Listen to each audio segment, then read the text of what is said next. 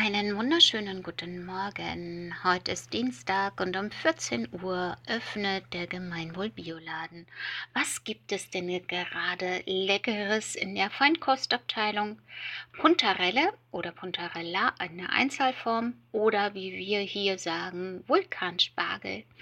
Der kommt aus der Familie der Löwenzahne oder Zähnchen und du kannst ihn sowohl mit Pasta oder als Gemüse gekocht oder roh verzehren. Er ist reich an Bitterstoffen, obwohl die Knospen in der Mitte etwas milder sind. Und gesund und lecker ergänzt er in Bioqualität derzeit die noch ausgedünnte Palette an der Biovielfalt, auch bei uns im Gemeinwohl-Bioladen. Wir haben den Vulkanspargel oder Puntarelle bereits seit zwei Jahren im Sortiment und ist der Geheimtipp zur Zeit und vielleicht auch etwas preiswerter als Spargel, der ja erst kommt, noch ist er unter der Folie verdeckt.